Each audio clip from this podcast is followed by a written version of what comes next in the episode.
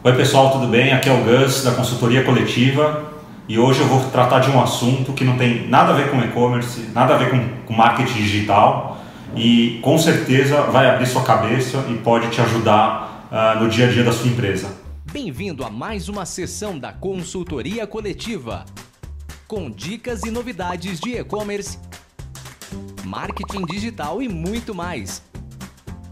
Apresentação Gustavo Erlichman.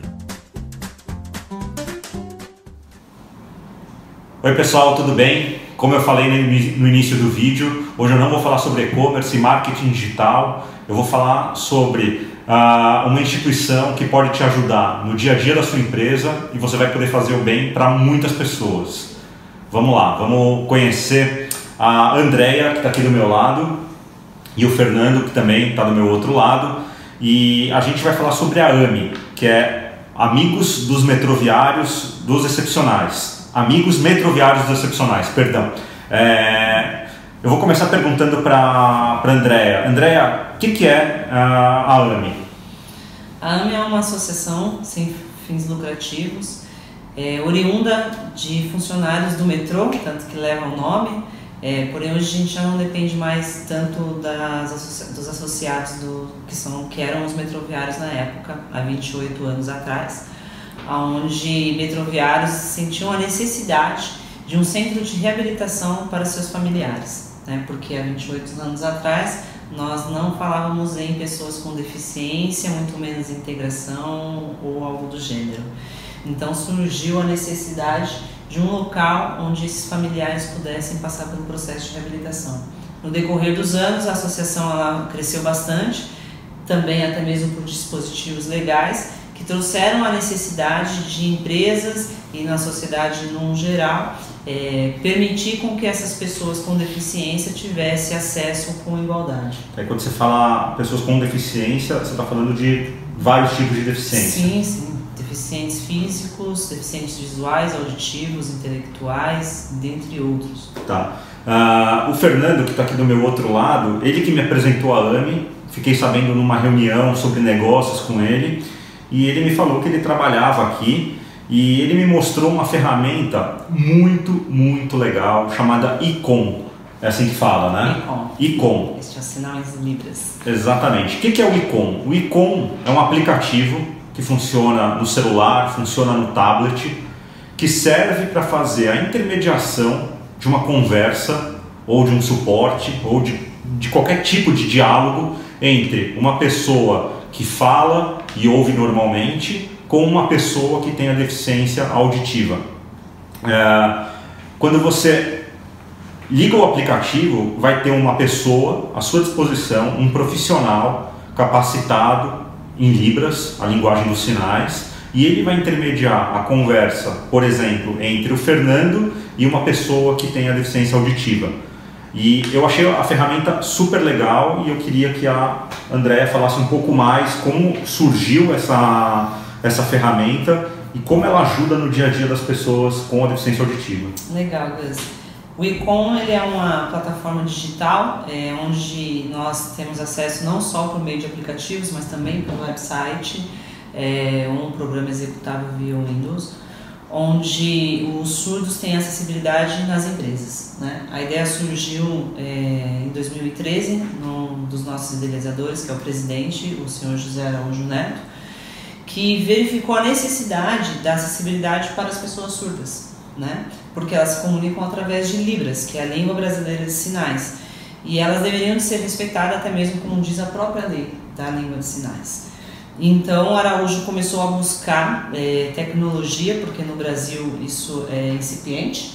Então, foi-se atrás de várias tecnologias, é, inclusive no início a gente brinca aqui internamente que era um pouco meio que um Frankenstein.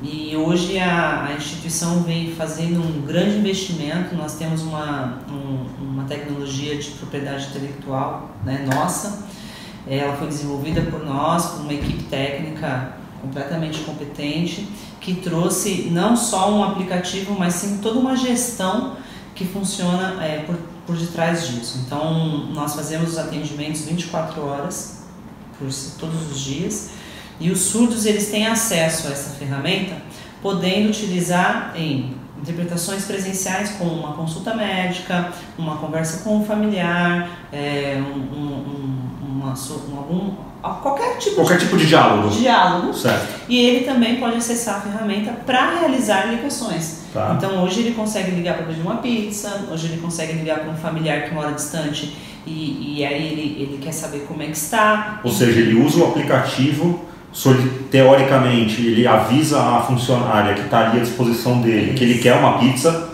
e ela vai fazer a ligação pedindo a pizza para ele. Em tempo real. Então, ali, ele é, a partir do momento que ele aciona e aí uma, uma intérprete faz o atendimento, ele vai falando toda a informação e ela vai, ela vai interagindo, mediando essa comunicação simultaneamente. Ou seja, vamos pegar, por exemplo, o caso do iFood, que você deve conhecer. Sim, sim. Uh, o iFood ele poderia ter uma solução uh, para atender as pessoas com necessidades auditivas.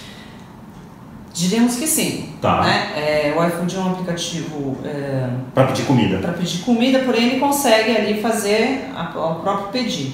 Porém, aí a gente cai na questão da barreira comunicacional das pessoas surdas, que é a língua portuguesa. Não dá para generalizar, porém grande parte dessa população que é usuária da língua de sinais tem dificuldade com a língua portuguesa. Então, é, o ICOM e com a expertise das intérpretes, elas conseguem mediar essa comunicação, não só linguística, como cultural também. Excelente. É importante é, mencionar o universo que a gente está lidando. No Brasil, segundo o censo do IBGE de 2010, a projeção para esse ano é que a gente tem no Brasil 9 milhões e 700 mil. Quase 10 milhões de pessoas. 10 milhões. É muita gente, pessoal. 10 milhões. 10 milhões de pessoas com deficiência auditiva que em muitos casos não são lembradas na hora que nós profissionais da área digital vamos realizar um projeto. Então, está uh, aqui um bom exemplo uh, de como solucionar esse problema e também um alerta para que quando nós formos desenvolver um projeto digital, desde a construção de um site, desde a construção de um aplicativo ou de um call center, não se esquecer desse público. A gente não está falando de 100 pessoas, a gente está falando de 10 milhões de pessoas. É muita gente. E é um público consumidor. Total, de exatamente. Serviços, de todas as classes sociais também. Sim.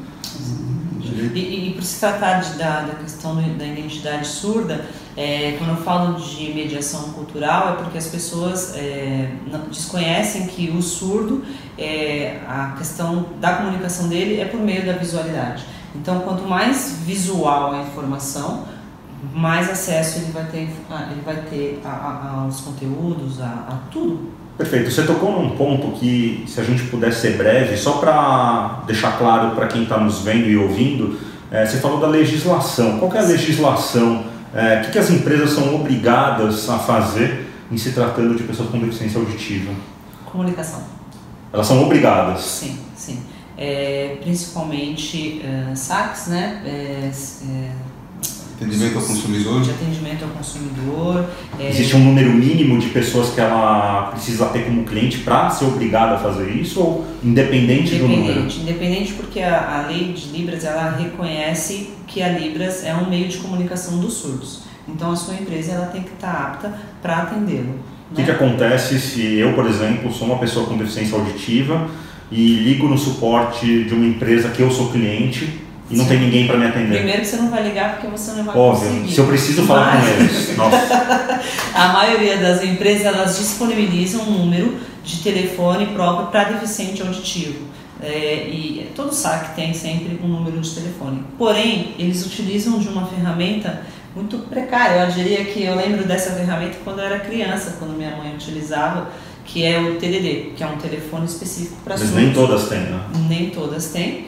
E o que, que acontece? Os surdos não têm mais, porque hoje a tecnologia está aí, é, videochamadas aí disponíveis em vários tipos de, de, de, plataformas, né? então eles conseguem se comunicar por meio de vídeo ou texto é, em outros aplicativos. Então as empresas elas têm que se adequarem à tecnologia de hoje e utilizar uma ferramenta que realmente, realmente atenda o surdo. Ou seja, se você tem uma empresa e na sua empresa você tem uma central de atendimento ao consumidor, o famoso SAC, Isso. fica ligado no que ela falou. É obrigado por lei e se você não está cumprindo a lei, você tem que arcar com as consequências. E você está deixando de atender 10 milhões de clientes potenciais. Exato. E aí eu queria colocar o Roberto também na conversa, Fernando. o Fernando, perdão. Fernando, é, a AMI ela tem vários, é, vários serviços para oferecer para quem tem interesse, né? Fala um pouco desses serviços. O que, que a AMI pode oferecer para as empresas ah, da menor a maior para contribuir ah, para uma qualidade de vida do, da comunidade auditiva? So- Não só auditiva, como os outros categorias. As outras categorias que- também. É, que seria o- a palavra-chave da AMI seria inclusão. Tornar o deficiente de igual para igual com qualquer outro ser humano Perfeito. falante, que se movimente, que tem. Então é trazer ele a, a- ao diálogo direto e, e à completa cidadania. Seria esse que é o, um, um dos, das premissas, né? E nesse sentido a gente tem uma experiência bem grande e pioneira eh, em, em inclusão eh, de outras categorias de deficientes, como por exemplo a gente tem um serviço muito grande que é de atendimento às escolas. Tá. Quando vai um deficiente numa escola, ah, não é só deixar, entre aspas, vamos supor, um cadeirante, precisa ter alguém que pegue ele e encaminhe, leve para a sala e, e, ah, Que esteja com ele. Higiene, alimentação e tudo o que precisa. Tem vários tipos de deficiência, então às vezes precisa de maior ou menor cuidado e a gente tem essa expertise de, de, desse tipo de trabalho e que a gente fornece essa mão de obra especializada para boa parte das escolas do estado de São Paulo, escolas municipais e estaduais. E com relação a empresas, Empresas, a gente tem, por exemplo, o teletrabalho, muito legal. que é o, o- a pessoa, às vezes, é tão severa a, a limitação que é muito complicado para ela se deslocar. E, no entanto, ela intelectualmente ela é absolutamente normal. Então, o que é feito? A gente tem uma equipe que vai no lugar, no local que a pessoa mora, adapta para a melhor condição, respeitando todas as normas e de exigências de ergonomia, todas as NRs, e adaptando esse espaço, ela ganha a condição de poder prestar o serviço. Ou seja, eu que sou consultor, por exemplo, ah, trabalho sozinho no meu escritório, se eu quiser contratar alguma pessoa da AMI ou contratar a AMI para achar alguém para fazer, por exemplo, um trabalho de secretária para mim, ah, vocês têm condições de achar uma profissional que possa trabalhar da casa dela para me auxiliar no dia a dia. Faz desde o recrutamento, seleção, eh, Treinamento. treinamento e mais acompanhamento. O software que a gente tem permite, por exemplo, numa empresa se terceiriza um saque, uma posição de saque para uma, um funcionário nesse, nessa condição, tudo é rastreado, segundo todas as, as condições, as exigências da Anatel para esse tipo de serviço. Então, é gravada a conversa, a, a, a pessoa ela é, é orientada para como fazer o melhor atendimento, e isso tudo, a empresa tem todo o volume de dados que for. da, foi da BNT. né? Eu, eu queria só complementar assim também, porque assim, na verdade, é, a AMI, ela, é, a nossa visão é além da inclusão. A gente não pensa na inclusão, porque senão a gente automaticamente nos leva à exclusão. Então, na verdade, é, a nossa missão é dar autonomia para essas pessoas, para que elas consigam realmente. Levar uma vida normal. É, De bom. porque, é, de igual, eu diria. De igual para igual. É, normal tá bem difícil na sociedade, mas é isso. Entendi. Ou seja, é, resumindo, ah, vocês dão todas as possibilidades ah, para que empresas, instituições de ensino possam ah, dar qualidade de vida ah, para quem necessita, mas também dão uma oportunidade para essas pessoas poderem se inserir no mercado de trabalho. Exatamente. Quando a gente falou do saque, por exemplo, ah, você que tem uma empresa e tem uma central de atendimento, você não precisa levar o funcionário até você. Como o Fernando falou, você pode ter uma posição de saque, por exemplo, para deficientes auditivos, na casa daquele funcionário, com todas as regras respeitadas, com gravação, ah, com horários de trabalho regulados, enfim, com tudo que a lei exige, você vai estar de acordo. Exato. Eu queria só complementar uma coisa do, do ICOM, que ele funciona tanto para o público externo, que seria, por exemplo, consumidor ou, ou cliente, como internamente nas empresas que têm funcionários surdos. Ok. Então, o funcionário surdo, utilizando o ICOM, ele tem uma integração muito maior dentro da própria empresa e uma eficiência em assim, é um, é um ganho de qualidade. De... de resultados. Normalmente quem leva o ICOM no bolso é o próprio deficiente auditivo que vai usar para fazer essa intermediação com quem uh, ele gostaria de ter um diálogo. É, como a nossa plataforma hoje ela fica disponível para a empresa também é, dispor dentro do seu, dos seus sites, então é, a empresa ela fica disponível onde ela, onde ela quiser, onde ela estiver. Então, se o funcionário está dentro da empresa, ele pode acessar o site ou a intranet e realizar o serviço para fazer suas ligações ou conversar numa reunião ou, ou enfim. Assim como se ele estiver em casa, ele também pode acessar. E vamos supor eu que sou um profissional liberal, eu não tenho uma empresa com sede, eu trabalho em coworking e eu tenho uma reunião marcada e a pessoa que vai vir à reunião, ela é deficiente auditiva. Nesse caso, como eu posso me beneficiar do ICOM? Como é que eu utilizo o ICOM? Tem os nossos serviços disponíveis disponível no seu. Perfeito, mas isso é pago? É, como funciona? Você... Não, é, a, o ICOM ele é um serviço pago. Tá. Né? É, hoje a gente tem muitos parceiros, né? a gente não enxerga os nossos parceiros como clientes, e sim como parceiros nessa missão nossa de dar essa autonomia para as pessoas surdas. Ainda não temos disponível um plano para pessoas físicas porque o nosso intuito, na verdade, é acessibilizar as empresas para que as pessoas surdas cheguem lá e consigam se comunicar na sua, na sua língua. Mas os surdos, eles utilizam o nosso serviço por meio de um outro parceiro nosso, que disponibiliza por meio de uma, de uma, de uma, regulação, de uma regulação da Anatel. E isso, para eles, é gratuito? É gratuito. Que legal. Tem mais alguma informação que vocês gostariam e... de falar que eu não perguntei? Alguma coisa que vocês julguem que seja útil? Eu acho que do ponto de vista comercial para um cliente potencial, é, isso ele pode capitalizar para a imagem da claro. própria empresa uhum. no seguinte sentido, de que chama URA, né? que é o fundo do, do que é mostrado, Exatamente. isso pode ser personalizável dedicado à própria empresa. Então identifica a empresa como uma empresa inclusiva então você pode personalizar essa, essa comunicação. Ok. E para quem ficou interessado em conhecer mais a AMI e os serviços que ela oferece, eu vou mostrar aqui embaixo no rodapé do vídeo uh, o endereço do site, o e-mail tanto da Andréia quanto do Fernando. E você que tem empresa, não importa o tamanho, vem pelo menos conhecer o que eles oferecem. Eu te garanto que você vai pensar a respeito e vai levar isso para esse público que precisa dessa solução, tá bom? Super obrigado, Andréa. Valeu, Fernando. Eu que agradeço. Super obrigado. É, e para quem não sabe, duas curiosidades. Primeiro, é, nesse sábado, amanhã, dia 3, é o Dia Internacional da Audição, por isso que a gente está gravando esse vídeo. E se você me permite, eu vou contar um pouquinho rápido da sua história. A Andrea é, ela é coda.